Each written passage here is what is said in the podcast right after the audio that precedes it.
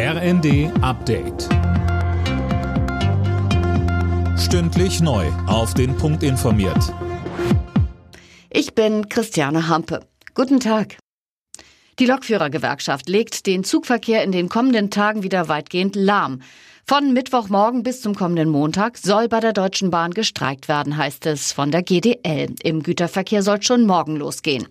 Die Bahn hat bereits einen Notfahrplan angekündigt. Scharfe Kritik an der GDL kommt nicht nur von der Bahn selbst. Auch Verkehrsminister Volker Wissing kann die Streikankündigung nicht nachvollziehen. Er sagt im ZDF. Ich finde, dass dieser Tarifkonflikt zunehmend destruktive Züge annimmt. Ich habe null Verständnis für diese Form der Tarifauseinandersetzung. Ich glaube auch nicht, dass Herr Wieselski sich und seiner Gewerkschaft mit diesem Stil einen Gefallen tut.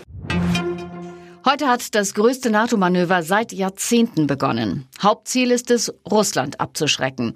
Rund 90.000 Soldaten proben in den kommenden Monaten bis Ende Mai den Ernstfall, und zwar einen russischen Angriff auf ein NATO-Mitgliedsland.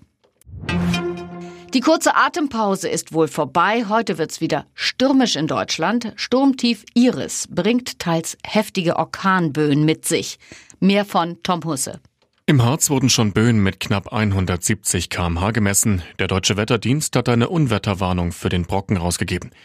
Die Experten befürchten, dass sich die Hochwasserlage durch das Tauwetter wieder verschärfen könnte, beispielsweise in Sachsen-Anhalt. Das Sturmtief war vergangene Nacht auch schon über Irland und Großbritannien hinweggezogen. Über 200.000 Haushalte und Unternehmen waren ohne Strom.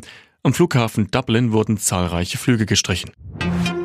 Tennisprofi Alexander Zverev steht bei den Australian Open im Viertelfinale. Der Hamburger setzte sich in einem Fünfsatz-Krimi gegen den Briten Cameron Norrie durch.